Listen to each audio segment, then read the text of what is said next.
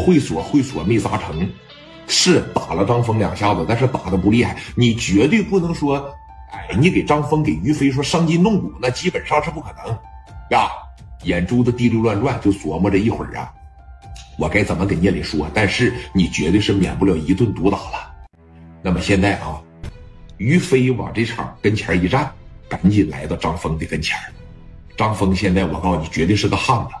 就一开始那么些人打他，人家就给那个墙纸抓着我就不倒，这绝对是个劲儿。你要跟我，可能早一抱脑袋躺这儿了，让人干这儿，真让人打屁了。就这个啊，张峰这大哥范儿必须得拿着。你于飞现在混再大，你跟磊哥关系再好，你不认我了是怎么的？啊，还是我不行？我能在你们面前表现的唯唯诺诺吗？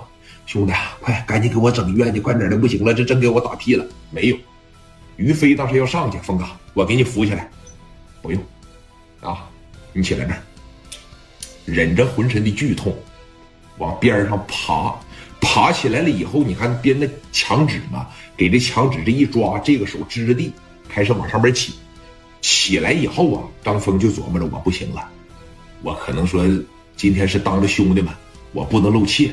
我不能下不了这个台。如果现在要没人的情况下，张峰当这一下子，我估摸着就得扔这儿。于飞当时这一不愧是能当我大哥，绝对是有两下。啊，张峰当时来到了供电机的跟前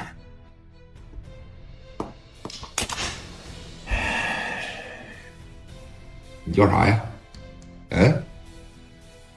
供电机在这两手抱着头啊。莱西的供电机。我咋的你了？嗯，你领这么些人上来打我来？我要没记错的情况下，咱俩应该远日无冤，近日无仇啊！领这些人上来就过来干我来，要不是我兄弟，要不是我磊弟来的快点，今天我就成为你的刀下亡魂了。咱俩哪儿来这些深仇大恨呢？啊？行啊，既然你不是过来跟我交朋友来了，你是过来要我命来了，那我就不留着你了。这句话一说出来，于飞往这边一瞅，磊哥当时也一愣，说：“你看这点过节不至于伤人性命啊？那你把人命说的也太不值钱了。”但是张峰是怎么想的啊？我打不打死你，咱先不说，我这话必须得说满的，我得给我自个儿找找面啊。其实这些东西吧，也都能够理解啊。于飞当时嚷嚷着就要上，你后边你看刘丰玉了，包括刘毅、史殿林，人家不能上，这毕竟啊是你于飞的大哥。咱负责给人控制住，那具体你在你大哥面前怎么买好，你怎么表现，那是你的事儿。于飞当时说了：“说峰哥让我来啊，这种粗活让我来。”这边趴着一摆手，显着你了，起来。于飞当时啊，往边上这一靠，张峰现在实在是没劲了啊，就像昨天我讲故事说的，他已经给个哥们拿手里了。这一刀你要搁之前要是有劲儿的时候，啪的一下绝对能囊扎下一个，但是这一刀出去就显得软绵绵的了。现在他握着这个镐把，就感觉这手腕是说啥也使不上劲。要是想带动这个镐把，必须得靠着胳膊，手腕上已经是没劲了。